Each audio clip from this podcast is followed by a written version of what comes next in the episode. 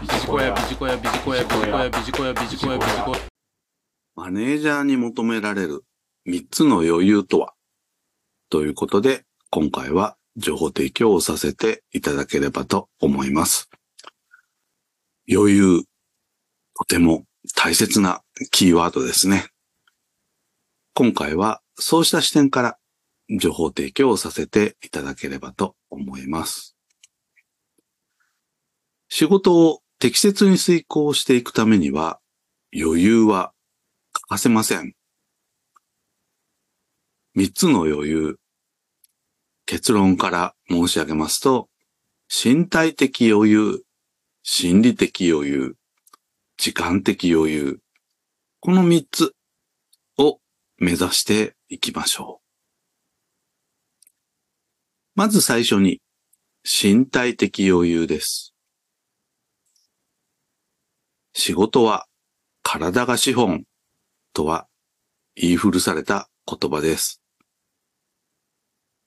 とはいえ、体が動かなければ仕事に集中して取り組めません。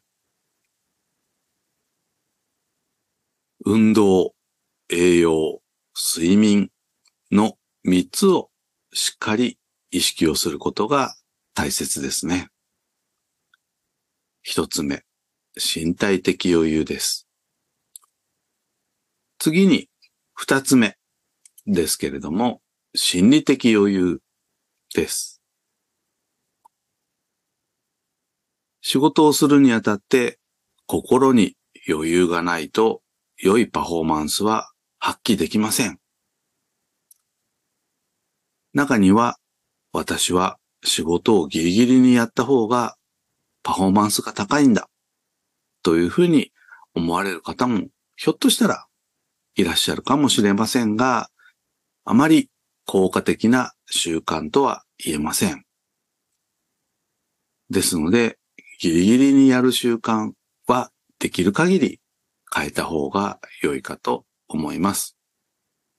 緊急中毒にならず、本当にやるべきことに集中することが心理的余裕を生むというふうに言ってよろしいかと思います。そのためには、緊急ではないが重要なことにすぐに着手する。そうした習慣が大切なのではないでしょうか。以上、心理的余裕の紹介でした。最後に、三つ目。時間的余裕です。時間には限りがあります。その中でパフォーマンスを最大にするために時間的余裕は必須です。